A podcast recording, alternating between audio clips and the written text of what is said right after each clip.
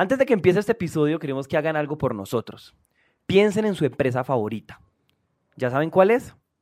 Ahora piensen si esa empresa tuviera una personalidad, ¿cuál sería ese adjetivo calificativo que la define? ¿Acaso es joven, sexy, moderna, autoritaria, aburrida, cool o gorda?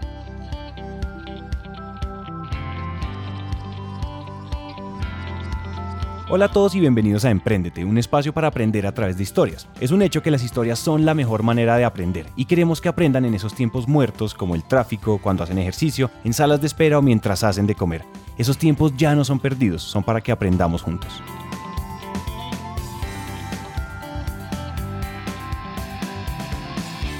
Ya es muy cliché decir que el secreto son las personas, pero ¿qué es eso que une a las personas dentro de una organización? ¿Cuál es el pegamento que hace que todo tenga o no sentido? La respuesta es cultura. La cultura. La cultura también suena muy gaseoso y decir que la cultura es el conjunto de valores, creencias y costumbres que rigen el día a día de una organización no nos convence tanto. Nos gusta pensar que la cultura es simplemente la operacionalización de los valores de una compañía y por eso hicimos un episodio que sintetice mitos, consejos, ejemplos alrededor de la misma. Mitos sobre la cultura organizacional todas las empresas tienen cultura.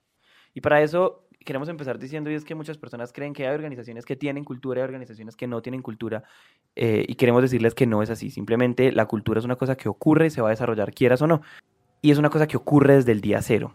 No es una vaina en la que uno crea una empresa, vende millones, crece, es grandísimo y entonces desarrolla proyectos muy robustos de gestión humana, sino que la, cultura es una cosa que ocurre desde que yo empiezo, eh, porque después la inercia hace que sea muy difícil. Y yo creo que una consecuencia de esto es precisamente la importancia de tener conciencia y tomar acciones deliberadas que moldeen esta cultura desde el principio en la forma en la que estamos trabajando. Yo estoy de acuerdo con la negra, pero de todas maneras, date cuenta que la cultura es algo que tú transmites como fundador de una empresa, de una organización de una fundación, de lo que sea, de cualquier proyecto que tú estés emprendiendo. Coge tú las empresas de Virgin, de Richard Branson. Tú ves al man, tú ves a Richard Branson, perdón, y tú te das cuenta que él es una persona muy como son sus empresas. Las empresas de Richard Branson tienen esa cultura impregnada y esa cultura está estrictamente relacionada con la personalidad de él. Cuando tú ves a Bill Gates, tú ves mucho de, de, de Microsoft en la misma personalidad o en la misma imagen que Bill Gates proyecta. No es que lo conozca, eh, pero, pero pues uno sabe cómo es Bill Gates por cómo es su empresa o viceversa. Así era Steve Jobs y le metió esa cultura a su empresa. Entonces, acá es importante que tengamos en cuenta que la personalidad es al ser humano lo que la cultura es a la organización.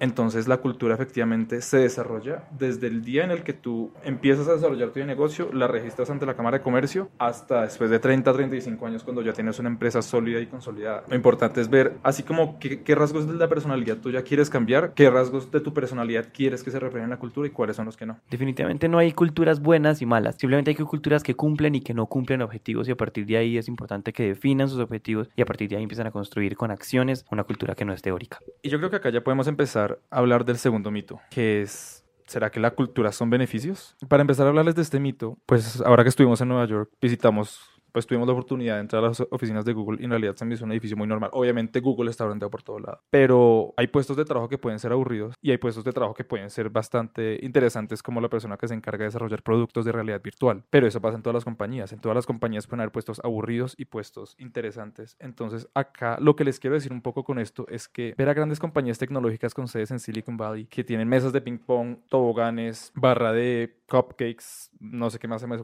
eh, se me ocurra, consolas de PlayStation. Es fácil relacionar este tipo de cosas con una cultura organizacional muy sana. Entonces yo pienso en cultura organizacional y automáticamente lo que creo es una cantidad de post-its coloridas en las paredes y hamacas colgando por todo lado. Y bueno, en realidad esos son, esos, son artefactos, por así decirlo, pero más allá de eso, ¿qué hay? Eso no es cultura, ¿o sí? Y entonces nosotros creemos que todas estas organizaciones están inventando la forma en que se crea cultura en el futuro, cuando en verdad no es así. Estos beneficios y estas formas de trabajo basadas en beneficios solamente hacen parte de una ecuación grandísima de lo que es la cultura organizacional y este tipo de cosas refuerzan un trabajo que viene de atrás. Entonces a partir de ahí eh, tengo que hacerme otras preguntas y es cómo estoy contratando a la gente, cómo les estoy poniendo retos, cómo estamos tomando decisiones, cómo estamos midiendo indicadores, cómo les cómo estoy tratando a mi gente, cómo saludo por las mañanas. Ese tipo de cosas que son chiquitas son las que en realidad empiezan a crear culturas de cero. Y yo creo que Juanpa precisamente esos beneficios cuando los pensamos decimos que chimbas esas empresas grandes que incluso tienen unos fondos propios y y le dan préstamos a su gente sin interés para que compre las casas o lo que nos decía Fore y tienen unos post-its y demás. Yo pienso que estos son como los adornos y la consecuencia de una cultura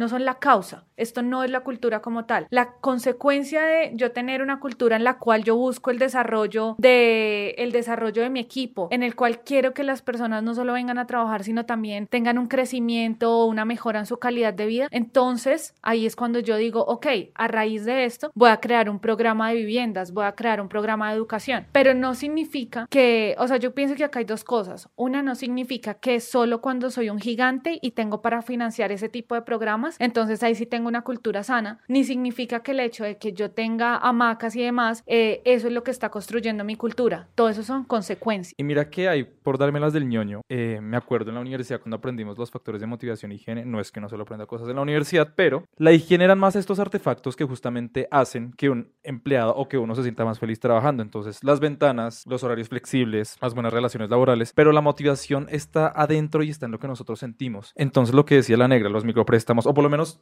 así tan sencillo como si yo quiero que mis empleados se sientan felices o yo quiero hacer a mis socios felices, yo les puedo comprar una barra de chocolatina y ponérselas todos los días frente al escritorio y los voy a hacer felices. Yo no tengo que tener.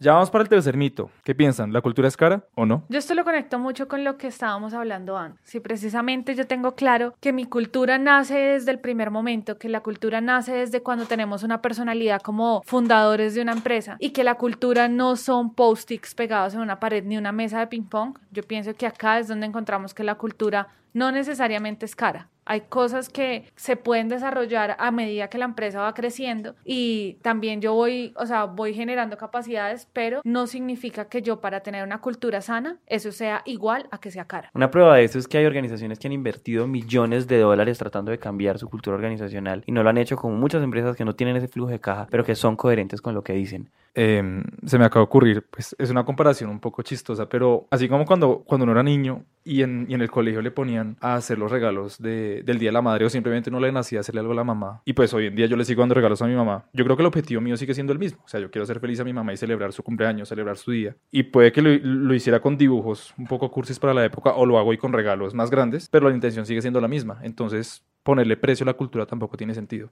Y pues es mucho lo que dicen ustedes, ¿no? Y ahí viene la siguiente parte de este episodio y es, ¿cuáles son esos consejos que quisiéramos darle a las personas que nos están escuchando? ¿Cuáles son esos consejos que queremos darle? ¿Cuáles son esos consejos que quisiéramos darle a las personas que nos están escuchando para que se den cuenta que efectivamente la cultura no es cara eh, y se construye desde el principio? Precisamente esto que estamos hablando abre, las, abre perfecto la segunda parte de este episodio y es, ¿cuáles son esos consejos que quisiéramos darles para que ustedes empiecen a construir cultura sin gastar mucho y a partir de detalles pequeños y cotidianos. Consejo sencillo. Consejo número uno, escuche a sus empleados. Suena cliché y aunque todo el mundo diga que escucha a su gente, eh, eso es una cosa que en realidad no ocurre tan a menudo. Yo creo que, hay Juan, para la vaina es que uno siempre dice yo escucho a mis empleados y los escucho según mi genio, los escucho el día que sí quiero, los escucho para lo que me conviene, o sea, el día que me van a decir, jefe, usted es increíble, ese día yo digo que escucho a mis empleados, pero muchas veces pasa que cuando el empleado quiere hacer un feedback, ni siquiera una, una retroalimentación, ni siquiera siente que tenga el espacio para hacerlo. Mucha gente cree que desde su labor hay muchos procesos que se pueden mejorar y no siente que le estén dando ese espacio para hacerlo. Entonces ahora imagínense cuando ya las empresas comienzan a crecer, cuando ya hay unas partes operativas que los fundadores, digamos, que dejaron a un lado y siguen haciendo de la misma forma durante 10, 15, 20 años. Yo les digo, obviamente esa persona que lleva haciendo esa labor tiene claro cómo la debe mejorar, pero como no está ese espacio para escucharla y además de pronto no hacen nada después de que la escuchan, entonces esa persona ya ni siquiera habla. Y aquí perdemos una fuente de crecimiento gigante para toda organización y para las empresas, para las personas de nuestra organización. No, y ahí está, es, cuando, cuando uno está en una organización y uno no se siente escuchado, uno justamente pierde esa motivación y a ti ya te da pereza, o sea, ya te da pereza decirles a tus jefes, a tus compañeros lo que te molesta, lo que no, porque puede que la empresa se van a vanaglorie de decir que escucha a los empleados, pero en realidad no, no lo hace y, y simplemente no les importa. O, más, o más grave aún, los escucha, pero después de escucharlos no genera acciones a partir de eso, que es como si no los hubiera escuchado. Y eso no solamente es grave porque no pasa nada, sino porque pierde credibilidad con sus empleados, que igual son clientes. El segundo consejo es propicia el desarrollo personal y profesional. Metiéndole un poquito de ciencia al tema, hay un estudio que dice algo que me parece súper diciente, y es que la razón número uno de los millennials para encontrar trabajo, antes incluso que el salario, es la oportunidad de crecer tanto personal como profesionalmente. Entonces las empresas deberían volverse un espacio donde no solamente las empresas reciben algo de la persona, sino donde hay claridad de que las empresas también le devuelven algo al, a sus empleados en, en términos de aprendizaje y crecimiento. Yo acá también le aporto algo y es que yo creo que parte fundamental de que los empleados sientan que están en una rutina, en una rutina harta y de que la gente ame tanto el viernes y odie tanto el lunes, es precisamente porque no hay esos espacios de aprendizaje. Si yo estuviera aprendiendo todo el tiempo en mi empresa, yo no me aburro, yo no siento que mi trabajo no vale la pena, yo no me siento como una máquina que todos los días estoy digitalizando unas cosas, sino yo estoy sintiendo que voy más allá de eso. Finalmente, toda persona, creo yo, sin importar el cargo al cual ingrese una organización, si es un cargo directivo o no, finalmente toda persona siempre va a querer un desarrollo personal y un desarrollo profesional y pues el espacio finalmente, o sea, de siete días, el espacio donde estamos en, en, general o donde más eh, se desarrolla una persona, pues es la empresa, es donde está ocho horas al día, de lunes a viernes por lo menos. Entonces, esa para mí es la, la, gran importancia, poder romper la rutina desde eso. Y miren, este tipo de cosas no son caras. Cuando uno ve empresas grandes, claro, las empresas grandes tienen presupuesto para mandar a sus empleados a otros países, a cursos, a capacitaciones, una cantidad de cosas que son muy importantes, pero uno puede hacer cosas cotidianas donde eso funciona. Hay muchas empresas que dedican un día a la semana, media hora, para ver una charla TED y discutirla. Hay muchas empresas que hacen una cosa que se llama, me parece súper interesante, que se llama mentoría inversa y es básicamente un ejercicio donde yo soy mentor de mi jefe en algo en lo que mi jefe no es bueno, porque hoy el hecho de que él sea mi jefe quiere decir que él es bueno en unas cosas, pero yo también soy bueno en otras, y eso empieza a generar relaciones un poquito más horizontales. Hoy hay organizaciones que le permiten a, su, a, su, a, sus empleados trabajar el viernes mediodía en estudiar algo que quiera estudiar, pero también tiene que demostrar que está estudiando y que está aprendiendo algo. Yo, yo, yo en febrero empecé a trabajar en Ashoka y lo primero que me dijo mi jefe es que los viernes por la tarde yo tenía que dedicarme a un proyecto personal, que, que, que fue un proyecto que, que, que hoy es Emprendete, pero yo tenía, o sea, a mí me estaban obligando a sacar adelante un proyecto que yo quisiera, que así como para mí era un proyecto personal, para una compañera que era una chica de Alemania era meterse a un curso de coaching porque ella quería ser coach en algún momento de su vida y para otra chica era hacer un proyecto porque ella siempre quería tener una heladería. Entonces, ¿cómo, cómo las organizaciones son plataformas no solo para solucionar los problemas y los objetivos de las organizaciones, sino para desarrollar a las personas como personas siendo lo que son? Y es que al final cabo el emprendimiento no tiene que ser exclusivamente formar una empresa, sino desarrollarte a ti mismo como, como persona. Eso lo conectamos una vez más con nuestro tercer consejo y es crear tradiciones. Y en esto quiero empezar con algunos ejemplos que he visto de algunas empresas con las que he tenido contacto. Hay empresas que se dedican simplemente todos los viernes por la tarde a hacer un compartir de comida, o por lo menos la empresa tuya, pues la empresa de tu mamá negra, que todos los sábados por la mañana lleva desayunos a las, a las empleadas, a las personas de máquina. Sí, yo pienso que estas tradiciones precisamente comienzan a generar unos espacios también, esos espacios donde la gente ya también se siente cómoda, o sea, esos espacios donde todos comparten y claro, se me viene obviamente la, la empresa de mi mamá, el sábado se siente sábado precisamente porque de lunes a viernes está todo el mundo eh, corriendo de todo y tienen de pronto 15 minutos en la mañana para tomarse unas once, pero resulta que el sábado ya tenemos es 20 minutos y ya nos sentimos más relajados, tenemos un compartir y demás. Entonces son esos pequeños detalles que van haciendo que, digamos, ya el sábado lo sentimos diferente. Y no sé, creo que pueden, pueden existir varios ejemplos. Y acá es un ejemplo más o una, una recomendación más a no esperar a ser muy grandes, a no esperar a tener 20 empleados para crear una tradición. Nosotros tenemos acá tradiciones, ¿no? No tenemos uniformes aún. Parece que yo lo tuviera por las fotos, pero no, no, no es uniforme de emprendedor. Pero digamos, todos los miércoles, Oscar, el tío de Santi, nos trae un dulce y pues ya nosotros sabemos que cuando Oscar viene y estamos en grabación, hay dulces para todos. O, no sé, como ustedes saben, nosotros por encima de ser socios somos amigos y, y también tenemos nuestras tradiciones de viernes de chimenea, salimos de paseo y bien o mal son tradiciones que hemos empezado a desarrollar y que estoy seguro que cuando esto crezca vamos a contagiar a nuestros futuros empleados con este tipo de ritos o con este tipo de cosas que nos hacen muy, muy únicos a nosotros. Cuando uno le pregunta a una persona que ama su trabajo, ¿qué hace que su empresa sea diferente? Con seguridad no le van a hablar de, del producto, de, de, lo, de la gestión de calidad y de todas estas cosas. Van a empezar a hablar de esas cotidianidades que hacen que las empresas sean diferentes. Yo creo que una forma de crear sentido de pertenencia es diferenciándonos y uno se diferencia en la cotidianidad. Entonces, estas estas tradiciones por separadas pueden sonar tontas, pero si tienen continuidad y una línea, y una línea narrativa como que las justifique, pues empiezan a construir mística. Y sóyense las tradiciones, porque no celebrar Navidad en junio. ¿Qué más? Hablando de estas tradiciones, eh, todavía hay una entrevista que no ha salido, pero que a mí me impactó y creo que a todos nos impactó bastante cuando la, la- la hicimos,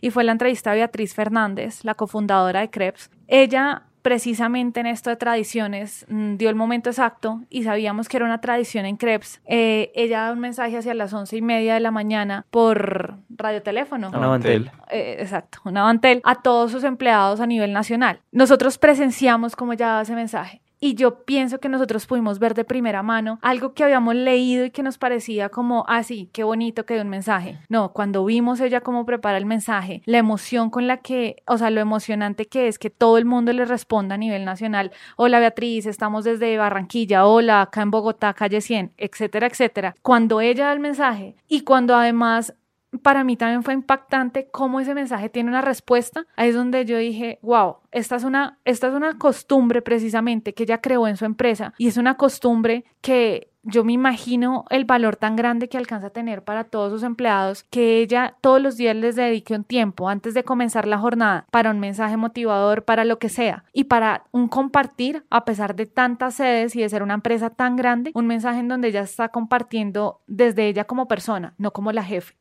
Entonces una cos- las costumbres son una cosa demasiado fuerte, creo yo. Y yo digo ahí que si algo nos dimos cuenta de Beatriz es que ella es completamente transparente y ella es ella simplemente en su empresa, en su vida familiar. Entonces, no les estamos diciendo a todos ustedes que graben mensajes para Mantel a las once y media de la mañana para todos sus empleados, sino que busquen la manera de hacer a sus empleados sentir en casa y hacerlos sentir bien, con tradiciones.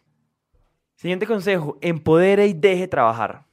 Este tema de empoderar es otra palabra que anda de moda y que todos la decimos, pero que en realidad es muy importante. Y básicamente habla de la importancia de, por ejemplo, eliminar las dinámicas de microadministración. Yo te empodero, pero ando pendiente cada cinco minutos de lo que tú estás haciendo, pues no te hago sentir importante y no, hago sentir, no te hago sentir que creo en ti. Y ahí hablemos de otra palabra que está más utilizada que sabremos. Y son los retos. Dios mío, si usted va a poner un reto, que sea un reto de verdad. No, Forrest, que te tengo un reto. Sí, ve y compra el papel higiénico al supermercado. Forrest, te tengo un reto. Sí, por favor, imprímeme estas hojas. Forrest, te tengo un reto. Sí, por favor, quédate hasta las 3 de la tarde en la oficina esperando que llegue un, un- un paquete para mí. No le digan retos a las cosas que no son retos. Acá me perdonarán, pero es que es verdad. Porque lo que ustedes van a lograr con eso es encontrar a personas que son muy buenas, haciéndole creer que hay demasiados retos que esas personas deben tomar, pero al fin y al cabo cuando los retos se traducen en mera operatividad, están subvalorando un poco a las personas que ustedes están atrayendo a su organización. Si ustedes atraen a personas buenas a su organización, aprovechense de ellas, en el buen sentido de la palabra, ¿no? Yo quiero agregar una sola cosa al- al tema de empoderar y es la importancia de informar.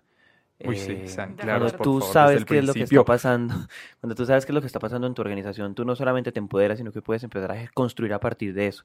Pero si todas las personas de la organización son islas aparte, donde no hay información completa, pues es imposible trabajar. Y a eso de informar yo también le agrego una cosa. Para poder empoderar, tiene, o sea, pienso es, es demasiado importante también informar sobre cuál es el objetivo de lo que tú estás haciendo. ¿Cómo lo vas a hacer? ¿Cómo se puede desarrollar? Porque yo no puedo simplemente, o sea, yo pienso que hay una gran diferencia entre delegar y zafarme de responsabilidades y decir, ah, no, eso era su responsabilidad y cuando sale el problema es que yo pensé o yo asumí que usted sabía eso. Sepamos también delegar y generar un proceso sano para delegar de la forma más apropiada. Y entonces llegamos a nuestro último consejo y es que el espacio de trabajo sea deliberado. A mí no me sirve tener la nevera llena de cerveza. Bueno, mentiras, a mí sí me sirve tener la nevera llena de cervezas. Bastante. Pero tener mesas grandes, tableros en las paredes, espacios de trabajos muy coloridos, no sirven de absolutamente nada. Si la gente no habla, si son espacios cerrados y si todo el mundo trabaja de forma individual, si nadie colabora y si cuando yo entré a la empresa me dijeron que era una cultura muy colaboradora, ¿no? Entonces, ¿qué creen ustedes? Yo creo que los, los espacios sirven y, y ese tipo de cosas bonitas funcionan si tienen un sentido. Es decir, si yo tengo una organización donde yo necesito que las personas estén trabajando juntas, colaboren, se reinventen, innoven, sean creativas, pues yo hago una organización para eso, pero eso no ocurre en todos los tipos de empresas. Hay empresas donde para mí es más útil y es, y es, y es mejor que la gente tenga un cubículo, donde yo tengo personas un poquito más introvertidas, pero eso no es malo, y donde ellos pueden estar en un computador tranquilos y en silencio. A lo que vamos es que no hay una sola forma de tener la oficina perfecta. La oficina perfecta ocurre cuando yo entiendo qué tipo de organización quiero, qué tipo de personas tengo y qué tipo de objetivos quiero conseguir a partir de eso. Entonces la oficina es una herramienta para que ese tipo de cosas ocurran y, las planeo. Entonces pueden ser espacios cerrados, pueden ser cubículos, pueden ser espacios para tirarse al piso, hamacas, zonas de lectura, bibliotecas, lo que sea que ustedes se quieran inventar, dadas sus sus percepciones y sus posibilidades, pero es a partir de primero establecer cuáles son mis objetivos. Y yo creo que podemos hablar un poco de Lab One, que hace como unos seis meses abrió, abrió su espacio de coworking colaborativo y es un espacio donde en verdad sí se respira la colaboración. Para hablarles un poco de Lab One, es, un, es una casa que promueve la innovación, la creatividad la, y la cultura, es acá en Bogotá. Y y en esa casa hay demasiadas empresas muy diversas, unas encargadas de hacer prótesis, impresiones en 3D, la otra es una productora musical, la otra es una agencia de mercadeo, luego hay una persona que se dedica a hacer masajes que se conectan con los chakras de las personas, hay un estudio de arquitectura. Entonces son empresas que vistas de una forma independiente no tienen absolutamente nada que ver la una con la otra.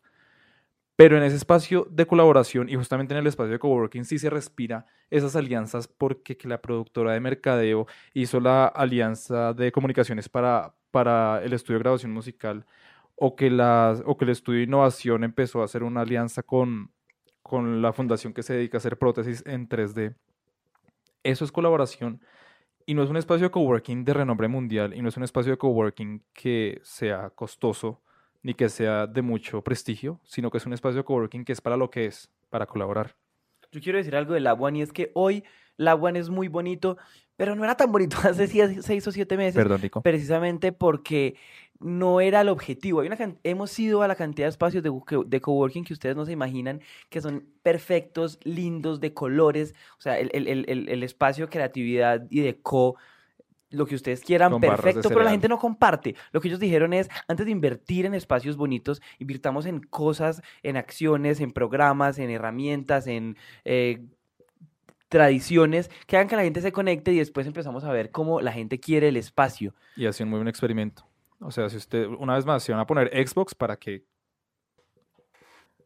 Yo creo que para cerrar podemos decir que la cultura organizacional así suena muy aburrido, es algo de lo cual todos tenemos que, que estar conscientes cuando estamos emprendiendo. Y justamente es, es eso, nosotros somos administradores y en la universidad nos hablaron como cinco o seis semestres de cómo generar una cultura y nos mostraron tablas en Excel con números y tabulaciones y consultores que cobran muchísimo dinero por crear una buena cultura organizacional, pero es que la cultura de por sí ya existe y está escrita en cada una de las paredes y en cada uno de los escritorios que usted tenga en su fábrica, que usted tenga en su, en, su oficina o en su escritorio de coworking. Con esto, ¿qué les queremos decir? Que simplemente no tienen que esperar a ser grandes para entender que ustedes ya tienen una cultura, porque así como yo nací como soy, así como ustedes verán o como dirán que yo soy, las empresas nacieron también con esa personalidad ya impresa, ya impregnada en su ADN. Simplemente que tenemos que entendernos, conocernos para saber de qué manera nos explotamos como organización. Y sigan estos consejos. Hay un par de insights que les pueden servir así tengan su idea de negocio. Imagínense cómo quieren que sea su empresa, cómo quieren que sean sus trabajadores. Si son empleados y están buscando renunciar o si son empleados y quieren su trabajo mejor, piensen cómo les gustaría que fuera ese trabajo soñado. ¿Qué es lo que necesitan para sentirse completamente a gusto con lo que están haciendo? Con esto terminamos nuestra tercera versión del Café Emprendete. No olviden que si tienen alguna pregunta, si algo les quita el sueño, este es un espacio donde podemos resolver sus dudas y donde podemos tratar de hacerlo. Entonces los estamos escuchando para ver de qué quieren la próxima versión de Café Emprendete. Tomémonos un café. Gracias. Chao a todos.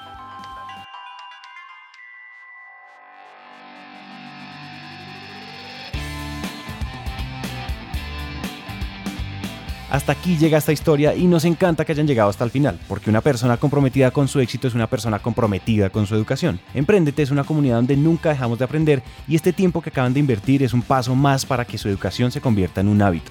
Y recuerden que de cada mil personas que nos escriben nos tomamos un café o hacemos una llamada con por lo menos 100 de ellas, así que dejen la pena y escríbanos por WhatsApp.